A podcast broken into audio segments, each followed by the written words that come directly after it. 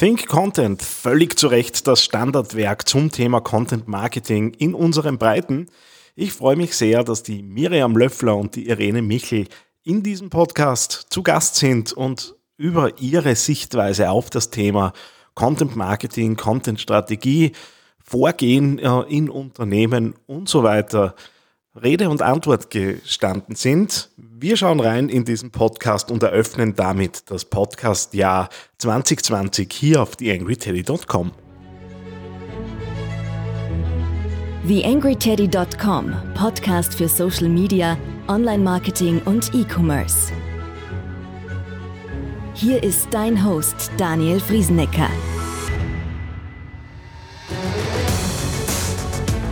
Ein frohes neues Jahr 2020 mit etwas Verspätung. Auch der Teddy Podcast wieder zum Leben erwacht.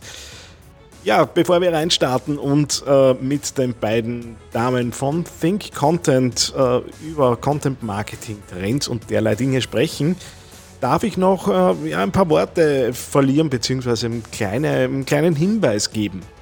Ähm, was mich recht freut, ist, dass das Thema Podcasten jetzt doch in den letzten Jahren ja, Wochen und Monaten ähm, auch bei mir immer mehr nachgefragt wird. Äh, und mittlerweile bin ich Geburtshelfer des einen oder anderen Podcast-Projekts. Ähm, üblicherweise läuft das so, dass wir miteinander mal ein, zwei Stunden arbeiten zum Thema, wie soll denn die Sendung ausschauen, wie sprechen wir denn die Leute dort an, wie geht es denn auch mit Sendungskonzept, Format und so weiter eben los. Äh, dann ist ein bisschen Hausübung angesagt, mitunter auch in Form von Equipment besorgen.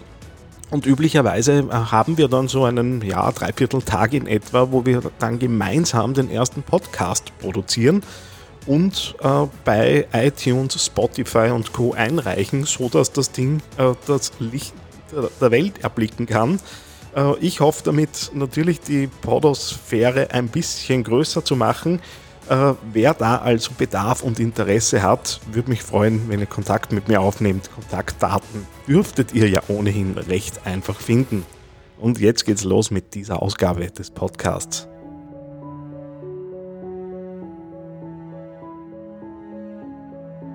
YangryTeddy.com Social Media Podcast. So, Sie sind bei mir im zweiten Anlauf dieser Aufnahme. Äh, schaffe ich dann auch die Autorinnennamen. Die Miriam Löffler und die Irene Michel sind bei mir. Hallihallo. Einen wunderschönen guten Tag. Ja, ihr beiden äh, seid äh, die Autorinnen von Think Content. Äh, der Verlag, äh, der Rheinwerk Verlag, in dem er erschienen ist, schreibt auf der Webseite ganz groß drüber das Standardwerk der Branche. Zu Recht, wie ich meine. Ich kenne äh, das Buch jetzt auch schon in mehreren Auflagen. Äh, fangen wir vielleicht einmal mit der Miriam an. Kannst du dich einmal kurz vorstellen, was hast du mit Content Marketing, was hast du mit Inhalt zu tun? Wie bist du dazu gekommen, überhaupt an so einem Buch zu arbeiten? Also, erstmal der Weg zum Content, der hat vor ähm, über 20 Jahren angefangen. Ähm, da war ich eine der ersten Mitarbeiterinnen bei Amazon und ähm, äh, ja, Content, was war das damals? Das wussten wir selber nicht so genau. Also gerade Content fürs Internet. Das heißt, es war eine sehr, sehr spannende Zeit, wo man einfach auch sehr viel getestet hat, hingeschaut hat, ähm, geguckt hat, was uns äh, ähm, Jakob Nielsen an Eye-Tracking-Studien liefert und ja, also das war der erste Weg in Richtung äh, Arbeit mit Inhalten. Habe da auch eine kleine äh, Abteilung dann äh, aufgebaut, Cross-Site Editorial, die so als Serviceabteilung ähm, fungierte, um andere Abteilungen auch mit, mit Content äh, äh, zu beliefern oder auch eben Content-Qualität sicherzustellen. Also es war eine ganz, ganz spannende Zeit, wo so die Content, sag ich mal, Wurzeln gepflanzt wurden. Und äh, dann bin ich 14 Jahre in Festanstellungen äh, äh, durch verschiedene Positionen gegangen, wo ich Content in verschiedenen Perspektiven kennengelernt habe. Vermarktung, Business Development, Konzeption, äh, Projektmanagement, viele Relaunches betreut.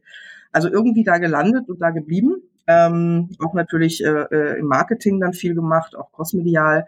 Und seit zehn Jahren bin ich selbstständig. Und ähm, wie es zum Buch gekommen ist, das war eigentlich auf, äh, ja, weil immer mehr Seminarteilnehmer mich gefragt hatten, ähm, äh, wo das denn alles, was ich da denen so beibringe, steht äh, in einem Buch, ähm, weil ich immer schon so einen ganzheitlichen Blick auf Inhalte hatte.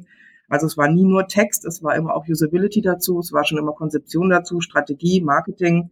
Also das war schon immer mein Ansatz und dann äh, habe ich mir natürlich auch die gängigen Bücher damals besorgt, die es gab. Äh, Christina Halversen, ähm, Joe äh, äh, Polizi, äh, Polizi und ähm, habe eben auch gesehen, dass die Bücher immer nur einen Teilbereich behandeln, aber eben nicht das große Ganze. Und dann habe ich den, die wahnsinnige Idee äh, gehabt, da vielleicht selber mal was zu schreiben. Äh, und 2011 den Verlag kontaktiert und gefragt, ob sie sowas vielleicht brauchen könnten. Und das hat dann aber auch zweieinhalb Jahre gedauert, äh, bis das Buch 2014 dann erschienen ist. Also äh, wenn man also Erstautorin ist, dann merkt man, was so eine Entscheidung bedeutet.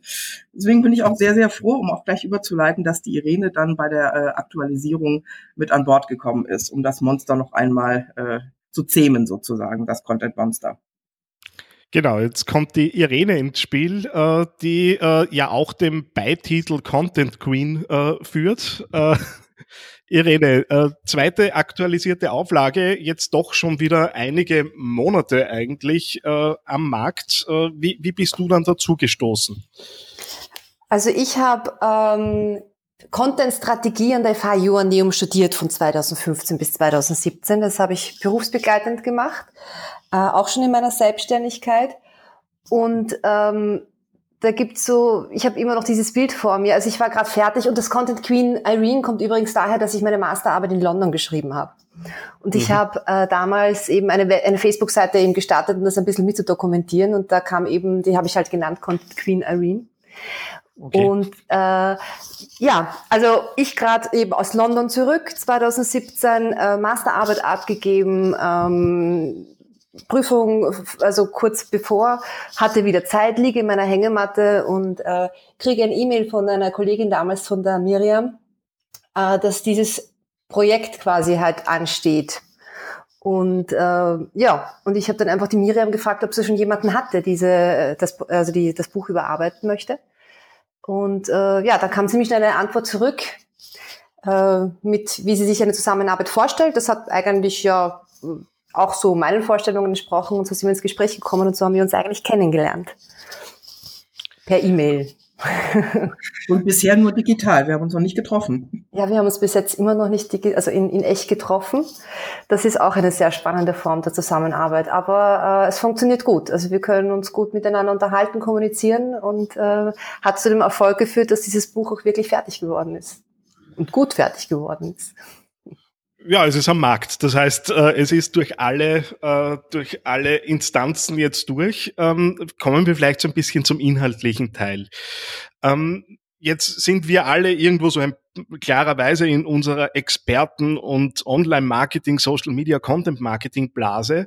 Äh, vielleicht starten wir mit dir, Miriam. Wie würdest du jetzt einem Inhaber eines kleinen mittelständischen Unternehmens erklären, was guten Content ausmacht und äh, was ihm guter Content eigentlich bringt?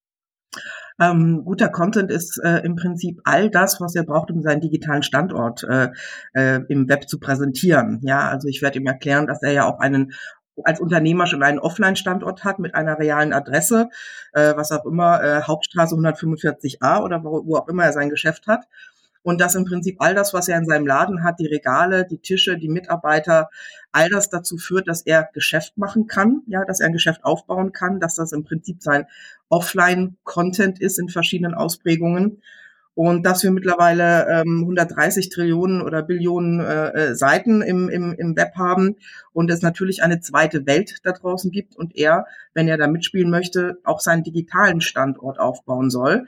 Und äh, das Verkaufsgespräch führt man über Text.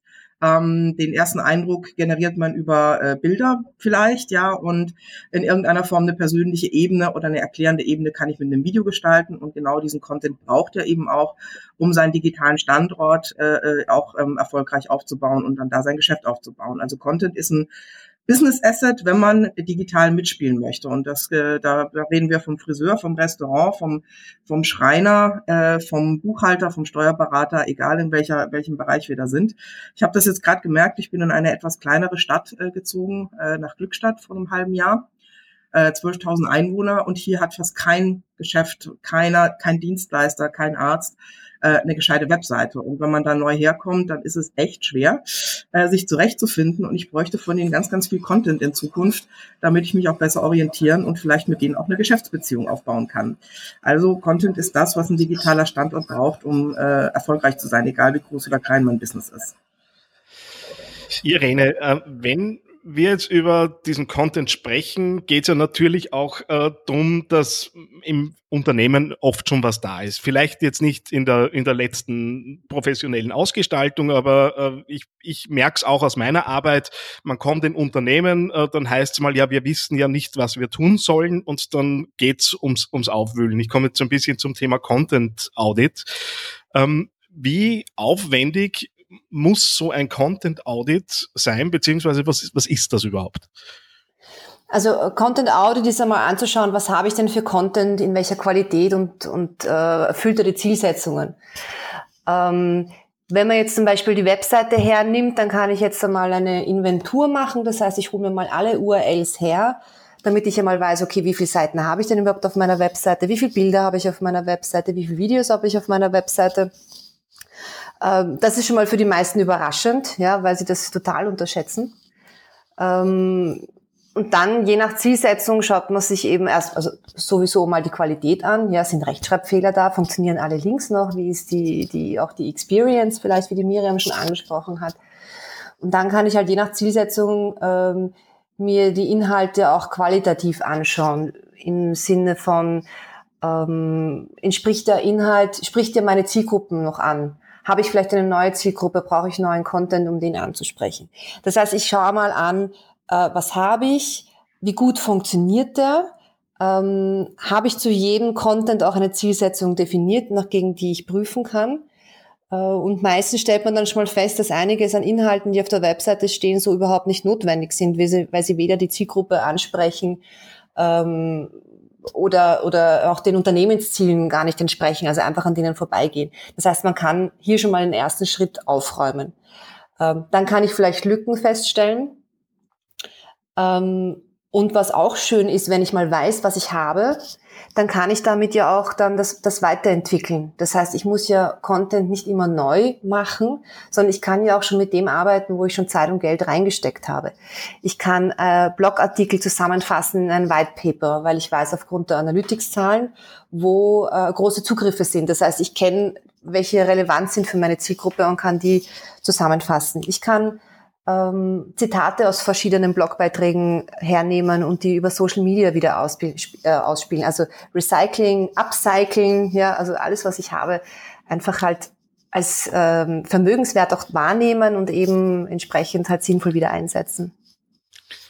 Bleiben wir noch kurz, kurz auf dem Thema drauf. Äh, jetzt, wenn ich jetzt bei, bei meinem Mittelständler, der vielleicht nicht ganz so tief drinnen ist in den Themen, äh, äh, nicht ganz so tief in den Themen drinnen ist, bleib, ähm, dann ist das ja im ersten Schritt mal eine unheimliche Masse an Arbeit, die auf einen zukommt. Ähm, wie groß muss denn so ein Content Audit werden, äh, damit sinnvoll ist. Ich weiß schon, das geht jetzt vom bis und je nachdem, wie groß das Unternehmen ist, äh, gibt es da natürlich unterschiedliche Zugänge. Aber bleiben wir mal so bei dem, wo äh, über 80 Prozent der Unternehmen, äh, zumindest in Österreich, drinnen sind, wo wir wirklich so in der KMU-Struktur drinnen sind, äh, wo wahrscheinlich nicht mal ein Mitarbeiter für das Thema leistbar ist. Wie, wie gehe ich in solchen Umgebungen das, das Thema pragmatisch an? Also schön wäre natürlich, wenn wir jetzt eben wieder bei der Website bleiben, dass man sich einmal im Jahr zumindest anschaut, ob sie halt auch alles aktuell und relevant ist, damit keine Mitarbeiter mehr drauf sind, die es vielleicht gar nicht mehr gibt, Termine, die halt nicht mehr, nicht mehr da sind. Das heißt, man kann sich so gewisse Seiten äh, einmal markieren, auf die man halt wirklich draufschauen muss, weil dort halt eben äh, Daten stehen.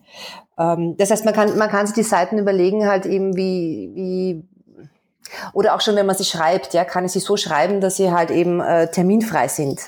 ja, mhm. ähm, dann bin ich hier schon mal eben auf einer neutralen, neutralen Seite. Ähm, wichtig, wie du angesprochen hast, es sollte sich, also man sollte jemanden dazu ernennen, der verantwortlich ist. Ja, aber sonst passiert es gar nicht. Also man sollte also als erstes einmal sagen, okay, bitte, du bist jetzt dafür verantwortlich, dass äh, du oder jemand, der dich unterstützt, regelmäßig drauf schaut, dass die Sachen aktuell sind und relevant sind. Ähm, also die Verantwortlichkeit definieren. Dann kann man es ja in Blöcken aufteilen äh, Leute, die sich mit gewissen Themen auskennen, dass man sagt, okay, schau du bitte über das und du schau über das und das muss ja auch nicht alles auf einmal sein, sondern man kann es ja auch über das Jahr rollierend machen. Das heißt, dass man nicht an einem Blog plötzlich halt alles äh, in zwei, drei Wochen erledigen muss, sondern dass man halt immer wieder regelmäßig draufschaut, über das Jahr verteilt. Das wären so die Möglichkeiten, das in, in überschaubare Brocken einmal zu, zu teilen. Mhm. Miriam, jetzt hat die Irene vorher auch von, von Zielen gesprochen, was natürlich auch zum Thema Strategie äh, klarerweise führt. Ähm, was wären jetzt aus, aus deiner, aus eurer Sicht so die Mindestanforderungen äh, daran, dass man es wirklich auch Content-Strategie nennen darf und äh, es nicht lustige Postings auf äh, Facebook sind, äh, die man halt in unregelmäßigen Abständen dann rausbringt? du hast es ja schon genannt, die Ziele definieren. Und wenn man Ziele definiert hat, muss man grundsätzlich halt auch äh, ähm, Grundlagen schaffen, die dann auch in irgendeiner Form dabei helfen, die Ziele zu bewerten oder zu verfolgen. Also sprich, dass man dann ähm, auch ein Tracking andockt. Ja, das, äh, das ist schon mal etwas, was viele Firmen nicht haben. Da bin ich immer wahnsinnig erstaunt, wenn ich in Seminaren frage, äh, wer von euch trackt denn überhaupt die Inhalte? Ja, das, äh, da kommen vielleicht ein Drittel der Hände nach oben. Ähm, man sollte eine solide Planung haben, vielleicht auch ein Themenplan-Meeting, das immer auf die Ziele gemappt wird. Wenn ich da in Seminaren frage, wer macht ein Themenplan-Meeting, wer hat einen Themenplan, gehen noch weniger Hände hoch. Und das ist einfach zehn Jahre jetzt Seminarerfahrung bis Stand heute, da hat sich nichts geändert. Ähm, und natürlich, dass man auch einfach mal testet, ja, dass man dann auch mal guckt, ähm, äh, welche Inhalte helfen mir, meine Ziele zu erreichen. Das weiß man nicht immer im Vorfeld. Auch ich nach über 20 Jahren kann den Kunden nicht immer sofort sagen, ähm, was jetzt alles genau äh, äh, oder welcher Inhalt jetzt für seine persönliche Zielgruppe und für seine Ziele da die besten sind. Also man kann natürlich aus Erfahrung heraus ein paar Dinge vorschlagen. Aber man muss einfach auch mal äh, in den Kanälen mit den Formaten auch mal das ein oder andere antesten und bewerten und beobachten, um dann mit der Zeit wirklich ein Gespür dafür zu entwickeln, ob man da auf dem richtigen Kurs ist und sich vielleicht dann auch nach einem halben Jahr oder nach einem Jahr, wenn man so gearbeitet hat, auch nochmal auf den Hosenboden setzen und fragen, ob die Ziele vielleicht auch richtig formuliert waren, ja, wenn die Ergebnisse vielleicht auch nicht stimmen. Und das ist ein Prozess, das ist kein einmaliges Projekt und da scheitern auch schon viele, weil sie sagen, jetzt lasst uns das mal einmalig machen ähm, das ist ein kontinuierliches Abarbeiten. Deswegen wäre ich auch sehr dafür, dass es einfach Content-Management-Abteilungen in Unternehmen gibt und das nicht immer alles verteilt über verschiedene Marketing- und Kommunikationsabteilungen mit zig externen Agenturen gemanagt wird, wobei nichts gegen externe Agenturen spricht, aber dass man zumal einfach mal auch eine, eine Abteilung bewusst einrichtet, die diese äh, ähm, Prozesse auch richtig begleitet, damit man am Ende auch sagen kann, wir sind strategisch vorgegangen. Alles andere ist dann, wie du sagst, lustiges Hin und Her posten. Und das ist äh, ähm, die erste große Herausforderung, dass man sich auch committet, äh, auch von, von der Entscheiderseite aus, sowas halt auch mal konsequent dann auch durchzuziehen und die Rahmenbedingungen dafür auch richtig äh, äh zu stecken. Da vielleicht noch eine, eine Detailfrage. Äh, über welche Betrachtungszeiträume äh, spreche ich idealerweise, wenn es darum geht, die eigene Content-Strategie einzunorden und zu schauen, äh, funktioniert was, funktioniert was nicht? Weil wir sind uns wahrscheinlich darüber einig, dass der Effekt nicht nach einer Woche sichtbar sein wird. Nee, das kann auch mal ein, zwei Jahre dauern. Und das ist genau die Geduld, die viele dann nicht haben. Also ich habe mich da auch schon mit Kollegen äh, ausgetauscht. Ich habe mal mit einem Kollegen gesprochen. Ähm, äh, von einer Firma, die sehr, sehr viel eben auch in Content Marketing investiert, also kein Kleinbetrieb. Und die haben fast drei Jahre gebraucht, bis sie so aufgestellt waren, wie sie äh, jetzt arbeiten.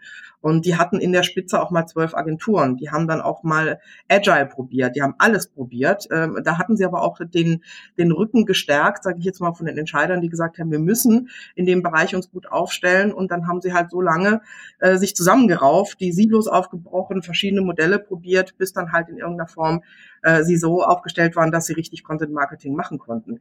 Das, die, die Zeit gibt natürlich nicht jeder Entscheider seinem, seinem Unternehmen äh, oder seinem Team, sich so zu finden und so, so auch so zu experimentieren. Ähm, aber ich, wie gesagt, das kann auch mal eine Zeit dauern, dauern weil wenn man wirklich ernsthaft äh, äh, in die Content-Arbeit einsteigen möchte, dann hat das auch einen Change-Management-Prozess, der da angestoßen äh, wird mit sich oder bringt mit sich. Bedeutet, man muss die Abteilungen nochmal sich anschauen. Sind die Leute richtig aufgestellt? Müssen die geschult werden? Ähm, man muss seine eigene Positionierung vielleicht nochmal überdenken. Also reden wir von bis. Und der Audit, den der, der ja von Irene äh, kommentiert wurde, ähm, äh, da habe ich auch schon viel mit Kunden gearbeitet, äh, wo wir alleine zwei Kategorien äh, in, in vier bis, bis acht Tagen äh, uns nur angeschaut haben. Ja, und das waren zwei Kategorien von vielen. Ähm, kann mal ein halbes Jahr dauern, kann aber auch nur ein Teilbereich sein, der kürzer ist. Das hängt eben alles davon ab, was ich möchte und wie weit ich mich als äh, Unternehmen im digitalen Raum positionieren möchte. Ja, und wo ich bisher bin und wo ich hin möchte. Und deswegen ist es auch mit den Zeitraum ein bisschen schwierig. Ähm, ich gebe meinen Kunden immer im Vorfeld so eine Checkliste, ja, um herauszufinden, wo die stehen, wenn wir anfangen. Und natürlich muss man abfragen, wie, wie, wie bereit sie sind, Ressourcen und Zeit überhaupt zu investieren. Und dann schaue ich, was ich mit denen überhaupt anstellen kann, mit den festgesteckten Rahmenbedingungen.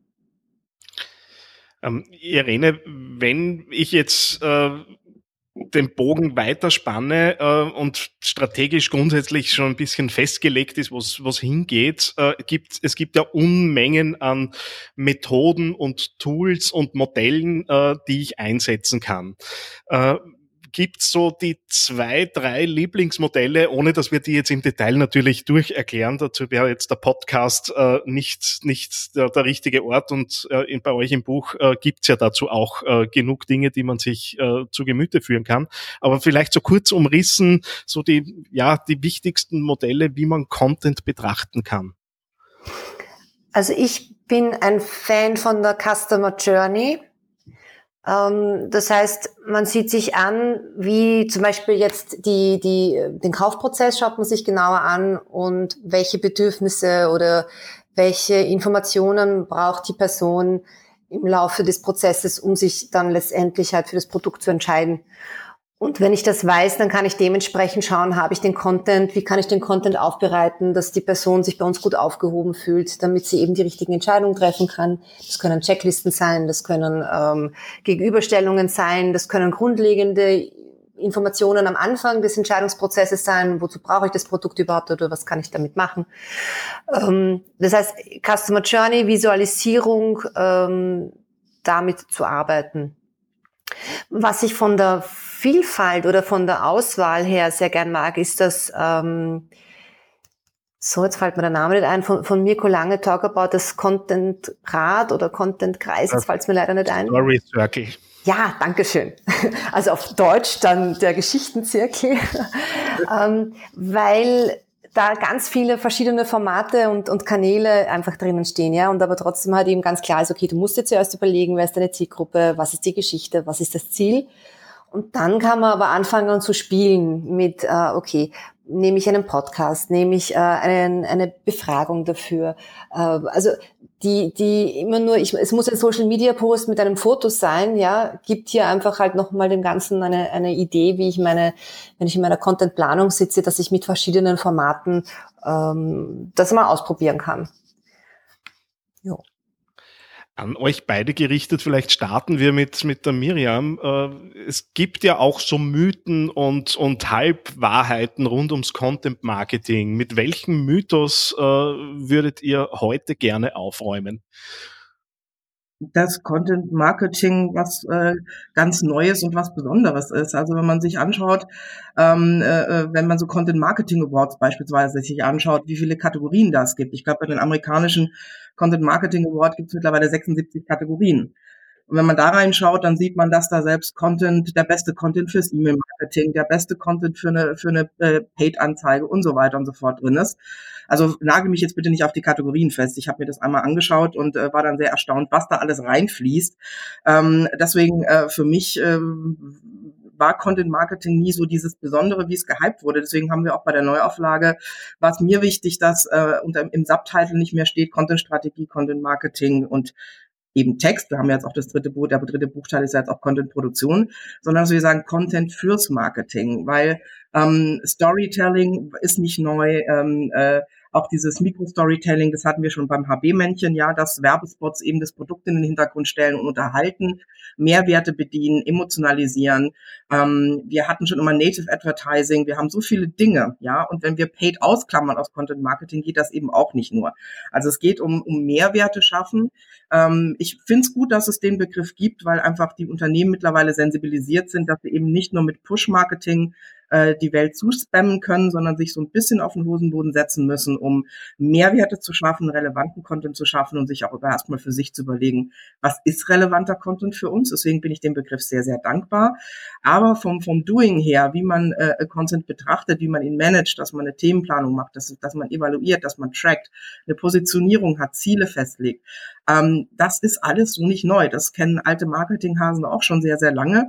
Und es bezieht sich jetzt eben auf die Arbeit mit digitalem Content verstärkt, dass wir da einfach auch besser werden müssen. Ja, und deswegen mein größter Mythos ist einfach, dass das jetzt eine wahnsinnig neue Arbeitsmethode ist, sondern wir haben einfach mehr Kanäle und mehr Formate, die wir orchestrieren müssen und dafür müssen wir uns im Unternehmen besser aufstellen. Und wenn der Begriff Content Marketing äh, das auch auslöst, dass Unternehmen sich entsprechend da aufstellen und das so managen, dann bin ich auch ganz happy mit dem Begriff. Dann ist doch alles gut. Irene, gibt es da was zu ergänzen von deiner Seite? Ähm, ich habe gerade überlegt, es war sehr umfassend. Ähm, vielleicht noch der Hinweis, dass der Begriff Content Marketing insofern irreführend sind. Es ist nicht nur eine Geschichte der Marketingabteilung sondern es geht sehr wohl unternehmensstrategisch. Es geht, wie die Miriam vorher schon angesprochen hat, Silos aufzubrechen. Das heißt, schauen, welche, was gibt es denn in den anderen Abteilungen, gerade wenn man kundenzentriert arbeiten möchte. Es ist so viel Information in der Reklam Reklamationsabteilung, äh, sogar in der Buchhaltung. Ja, also man findet überall viele Informationen über die Kunden äh, wie wir sie besser kennenlernen können. Und da gehört einfach halt dieser ja, abteilungsübergreifende Zusammenarbeit einfach dazu, Datenbanken, die vielleicht zusammengelegt werden. Ähm, also es ist nicht nur Marketing und es ist auch, ähm, die, ja, gehört einfach auch von oberster Ebene unterstützt, dass das halt eben das ganze Unternehmen betrifft und mhm. Prozesse und Strategien hier umfasst. Ich würde es gerne ergänzen und einfach noch einen Begriff in den Raum schmeißen. Und zwar, äh, es im Prinzip hat es, äh, bringt es einfach einen neuen Mindset äh, mit sich, den wir brauchen, um digital mit Marketing, Kommunikation und digitaler Kommunikation zu arbeiten. Und da gehört eben auch Website-Content dazu, da gehört nicht nur Marketing-Content dazu, die Aufstellung, das nötige Change-Management. Deswegen ist es für mich eher auch so eine ähm, Frage des modernen Mindsets, wie ich eben auch digitale äh, Standorte aufbaue mit dem Content, den ich dafür brauche. Ja. Ein ganz weiter Schritt, äh, vielleicht starten wir mit, mit der Irene. Äh, wenn wir jetzt so über die Zukunft und über die Glaskugel nachdenken, dann ist ja das große Schlagwort künstliche Intelligenzen äh, natürlich zwangsläufig da. Schreiben in Zukunft künstliche Intelligenzen unsere Blogposts? Also die jetzt wollte ich gerade sagen, die Blogposts nicht, aber das ist, hängt jetzt davon ab, was, was ja künstliche Intelligenzen oder nennen wir es einfach halt äh, computerunterstützte Texte ja schon passiert sind, Börseberichte, äh, Reportings, Sportnachrichten, ja, also dort, wo man halt einfach äh, Texte oder, oder Fülltexte halt mit, mit Zahlen, Daten, Fakten ausfüllt, das passiert ja schon. Ähm, wo ich jetzt sage, wo es schwierig wird oder wo sie die, die, die künstliche Intelligenz oder Machine Learning noch nicht so weit ist, ist Emotionen richtig auszudrücken. Also deswegen meine erste Intuition Blogbeitrag nein, weil meistens ist das ja eben etwas, wo man äh, sehr viel an, an, an Sprachfertigkeit auch reinpackt. Ja, also wie gesagt, es ist wirklich nur eine Datenfaktenaufzählung wäre es gewesen. Ähm, also es gibt Möglichkeiten, wo sie uns heute schon unterstützen. Äh, die Technik in eben solchen automatisierten, äh, wenn dann sonst Geschichten, aber wo es wirklich um die Emotionen geht, da dauert es noch ein bisschen. Und ich weiß nicht, ob du auch das Beispiel äh, kennst, wo versucht worden ist, die Harry Potter Bücher durch eine Machine Learning halt eben weiterzuschreiben, also wo halt eben die ganzen ersten Teile eingefüttert worden sind. Ähm, wir haben sie im Buch auch drinnen. Es ist schon sehr brutal, was dann da rausgekommen ist. Ja? Also noch ein bisschen Sinn zusammenhängend, unzusammenhängend ähm, und ja keine richtige Story. das beruhigt ja auch ein bisschen, dass das jetzt äh, nicht alles nur, nur noch mit Maschinen laufen wird. Wobei, ich darf ich noch kurz, es ist sehr in Ordnung, dort, wo man schon einsetzen kann, weil es natürlich dann äh, die 0815-Arbeiten halt eben aus Maschinen abgelagert werden. Aber der kreative Prozess, den der Mensch halt im Moment noch nicht durch Maschinen ersetzt werden kann, halt einfach dann mehr Kapazitäten auch frei dafür hat.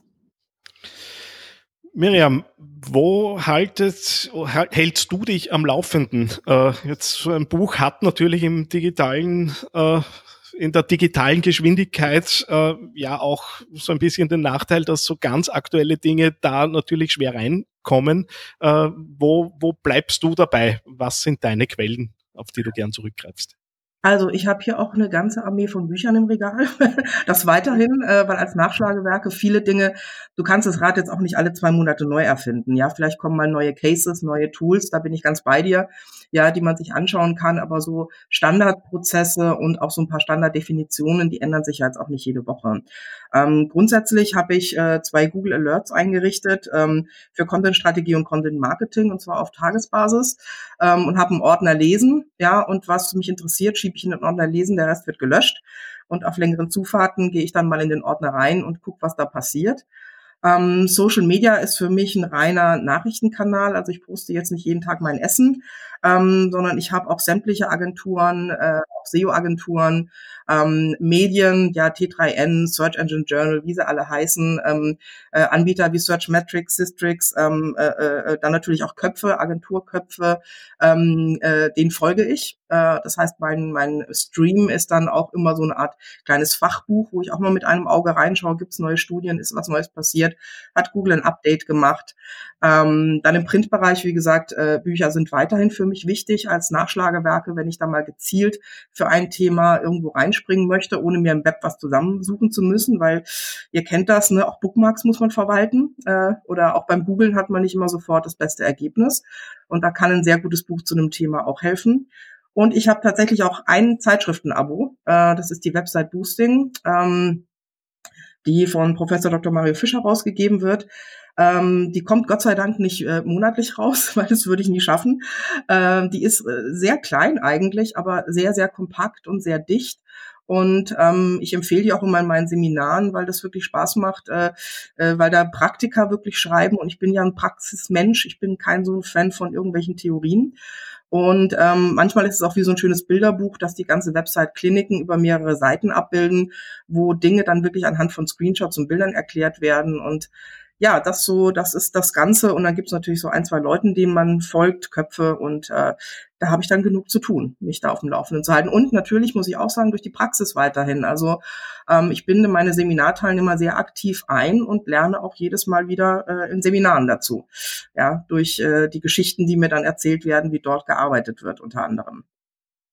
Oder eben durch die Vorbereitung, wenn ich mir deren Seiten oder deren Kampagnen oder so anschaue, äh, dann setze ich mich ja auch sehr intensiv gerade in Inhouse-Workshops mit denen auseinander und da nimmt man natürlich auch immer was mit. Irene, deine Quellen, gibt es noch was, was noch nicht erwähnt wurde? Nein. also ich bin auch eben ein Fan von äh, meinen Social-Media-Kanälen und, und bin da immer sehr dankbar für die Empfehlungen, die sich da in meinem Netzwerk immer herumtoben. Ähm, da finde ich immer wieder ein paar Schmankerl, die sich gut lesen lassen. Wenn sich jetzt jemand auf eure Expertise verlassen möchte oder darauf zurückgreifen möchte, wie kann er sich mit euch connecten? Irene. Ähm, ja, also ganz einfachste ist einmal, man findet natürlich auf meiner Webseite irenemichel.at, wobei Michel ohne E geschrieben wird. Ähm, ich sitze in der Nähe von Wien, also im schönen Bezirk Baden in einer Weingegend. Das heißt, man kann mich auch gerne mal besuchen kommen, so beim Heurigen. Ähm, ansonsten findet man mich auf LinkedIn. Das ist im Moment gerade das Netzwerk oder die Plattform, äh, die ich sehr äh, im Auge habe. Ähm, die E-Mail-Adresse ist auch ganz einfach irene.michel.irenemichel.at.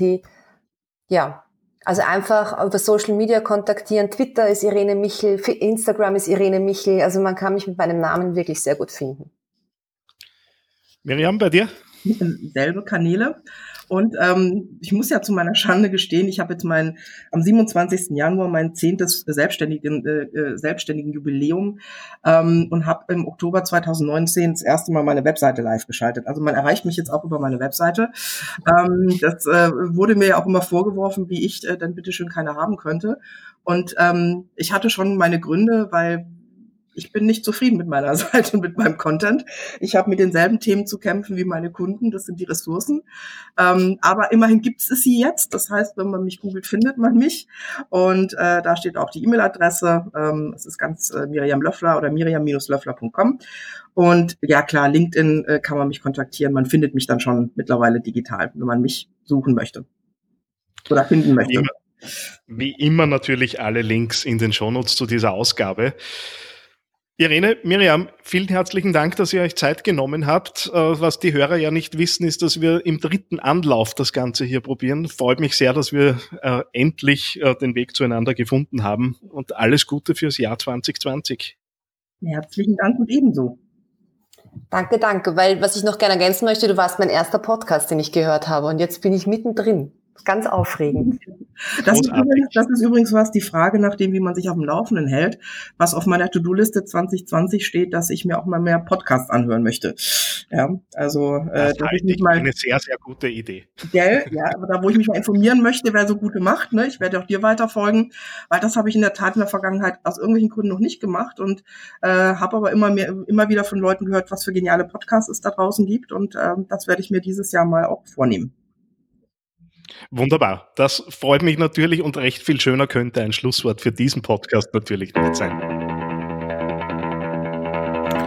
Eine kleine Bitte habe ich noch an dich. Wie du dir vorstellen kannst, geht ja auch einiges an Zeit in die Erstellung des Podcasts hier auf theangryteddy.com. Wenn du diese Arbeit unterstützen möchtest, dann geh doch bitte auf iTunes und hinterlasse dort eine 5-Sterne-Bewertung oder eine Rezension. Das begünstigt die Sichtbarkeit dieses Podcasts in den Charts und sorgt dafür, dass weitere Hörer auf diesen Podcast aufmerksam werden. Ich würde mich sehr freuen, wenn du mich da ein bisschen unterstützen kannst und dir kurz ein paar Sekunden Zeit nimmst, um da die Bewertung zu hinterlassen. Vielen herzlichen Dank. TheAngryTeddy.com Podcast. Podcast. Nähere Informationen auf TheAngryTeddy.com oder auf facebook.com slash theangryteddy.